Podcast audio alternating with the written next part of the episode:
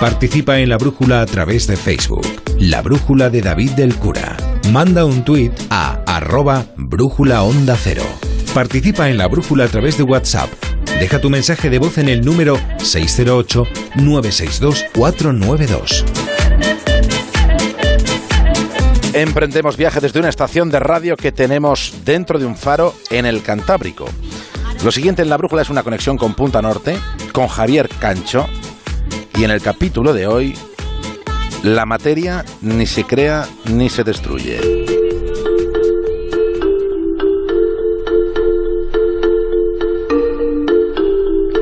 Perdió la visión de su ojo derecho con 30 años. Le hicieron mil pruebas y nunca supieron decirle por qué. Tras la enésima resonancia magnética, una neuróloga se sentó con él, se encogió de hombros y le dijo, Lo siento, a veces estas cosas pasan. Pero no se dio por vencido. Durante todo un año leyó literatura médica sobre patologías del nervio óptico.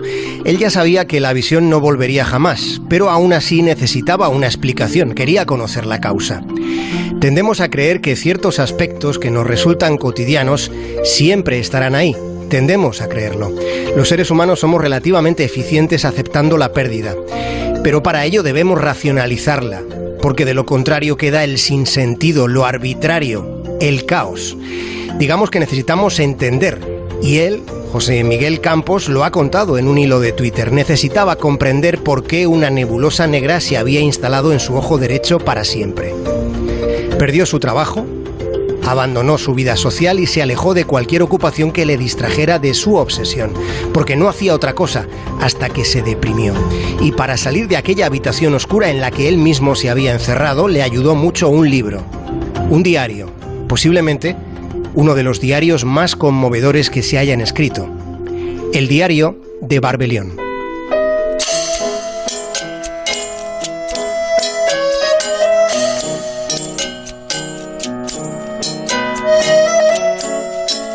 Barbelión es un seudónimo, se llama Bruce y nació 11 años antes de que llegase el siglo XX.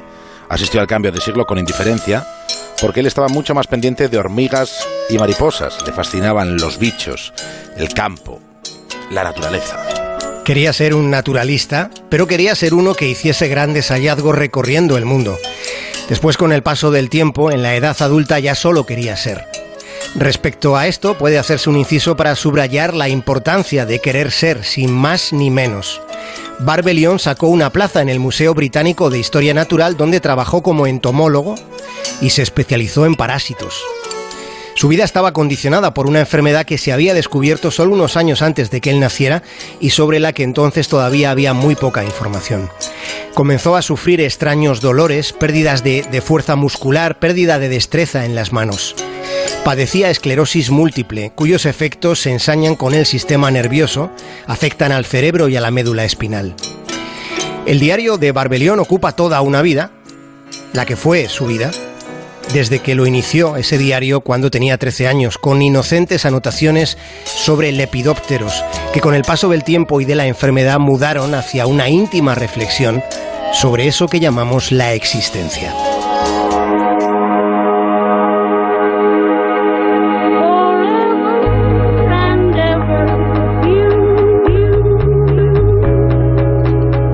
De los daños que ocasionan las enfermedades graves es que impiden a quienes las sufren olvidarse de sí mismo.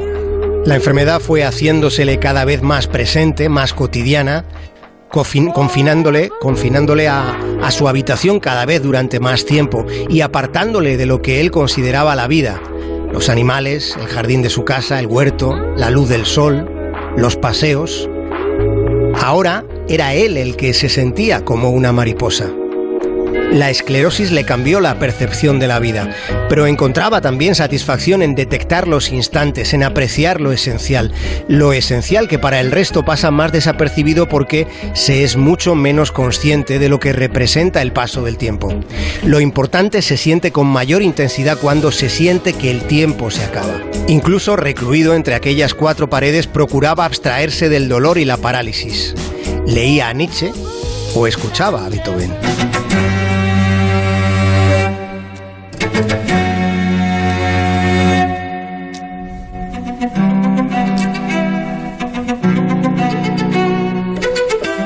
Si por la infancia no fue consciente del cambio de siglo, tampoco sintió como algo próximo el cataclismo militar que estaba poniendo Europa patas arriba. La Gran Guerra le parecía algo secundario comparándolo con el conflicto orgánico que había en su interior, con la enfermedad que le estaba doblegando. El mundo sonaba sordo por mucho ruido que en el mundo hubiera. La conmoción la sentía en su interior. La enfermedad era su guerra y esa evidencia está muy presente en su escritura, donde hay un desgarro enorme por la conciencia de un cuerpo rendido, pero sin la mínima concesión ante lo pusilánime.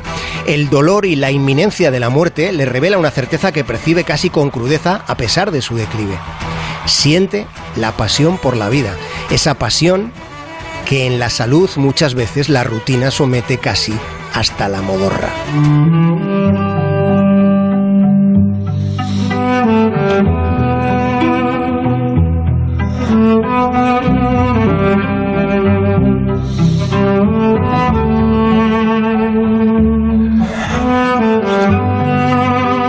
Bruce Cummings era su verdadero nombre. Publicó un libro titulado El diario de un hombre decepcionado y lo hizo con el seudónimo de Barbelión. Lo hizo para proteger a su familia. Le hemos dicho que en aquel momento la esclerosis múltiple era una enfermedad sobre la que existía un desconocimiento generalizado y probablemente muchos prejuicios. Cuando Barbelión publica su libro, su hija Penélope solo tenía tres años. La primera edición llevaba un prefacio de H.G. Wells.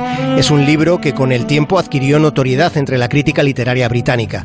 Es un texto en el que se aprecia el mérito de mirarle a la muerte cara a cara, desde la entereza, desde el conocimiento de la química. Cuando esté muerto, escribe, la materia que compone mi cuerpo será indestructible, será eterna. Se me podrá hervir, quemar, esparcirme, pero no se podrá destruirme, porque la materia no se crea ni se destruye, solo se transforma. Barbelión escribía en su diario que cuando muriera, al menos sus átomos, sus átomos vivirían para siempre y quizás lo harían en la cola de un salmón, y por algún motivo eso a él le hacía sentir inmensamente feliz. Quizá lograba sentir el agua, conseguía verse ya en la piel del salmón que remonta el río. La muerte, concluye desafiante, la muerte solo puede matarme. ¿Quién eres tú? La muerte. Es que vienes por mí. Hace ya tiempo que camino a tu lado. Ya lo sé. ¿Estás preparado? El espíritu está pronto pero la carne es débil.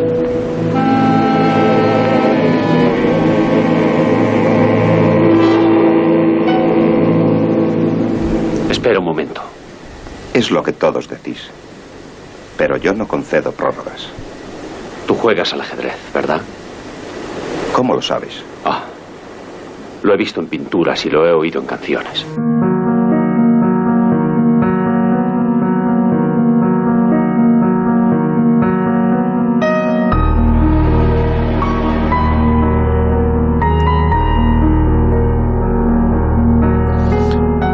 Ustedes ya sabrán que existe una ley de la conservación de la materia, una ley que proclama que la materia ni se crea ni se destruye, únicamente se transforma.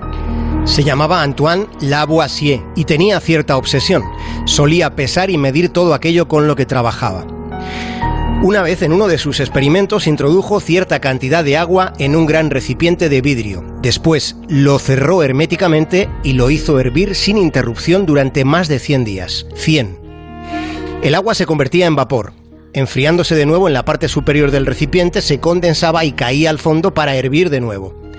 Cuando al final del proceso lo dejó enfriar, ese recipiente, el líquido quedó en reposo y en el fondo apareció un polvo sólido como terroso.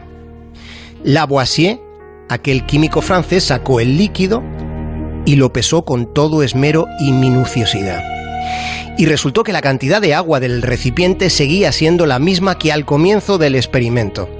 En cambio, el peso del recipiente el peso del recipiente había disminuido en una cantidad igual, idéntica, al peso de ese polvo terroso que había aparecido en el pozo de aquella botella.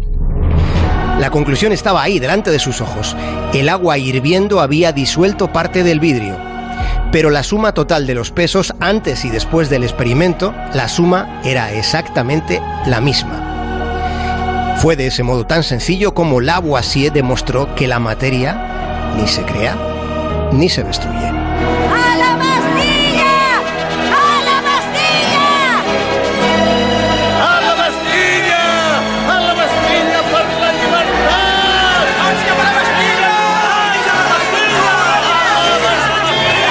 1789 triunfó la Revolución Francesa, que Lavoisier apoyó en parte. Sin embargo, cinco años después fue detenido acusado por el gobierno revolucionario.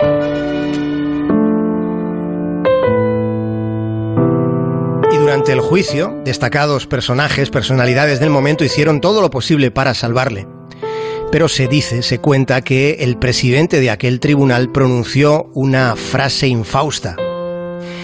La República no necesita sabios, dijo. Lavoisier fue guillotinado el 8 de mayo de 1794. Tenía 50 años. Fue enterrado en una fosa común.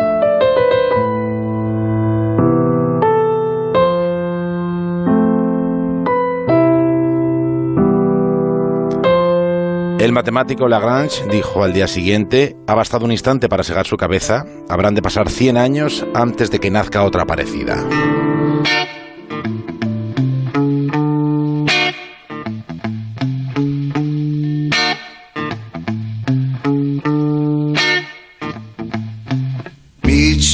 Downstairs in the bar in her. My rolled up sleeves and my old skull t-shirt. I said, why did you do it with him today? And sniffed you out like you were Tangeray. Cause I'm your fella, your guy hand you my Stella and fly. By the time go out the door, I tear man down like Roger Moore. You cheated yourself like I knew you would. Hasta mañana, Javier Cancho. Hasta mañana, David el cura.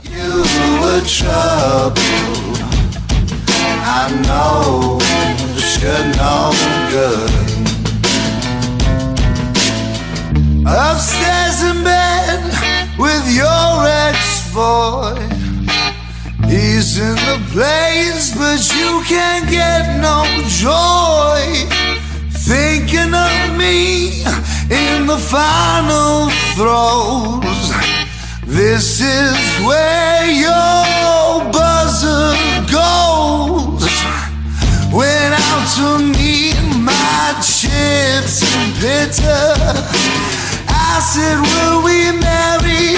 Cause I'm not bitter. There'll be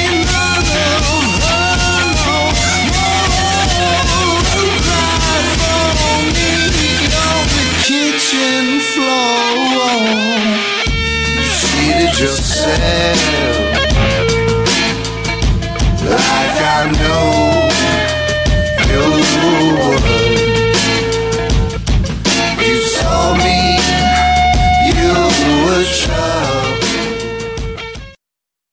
Onda Cero, La Brújula, David del Cura.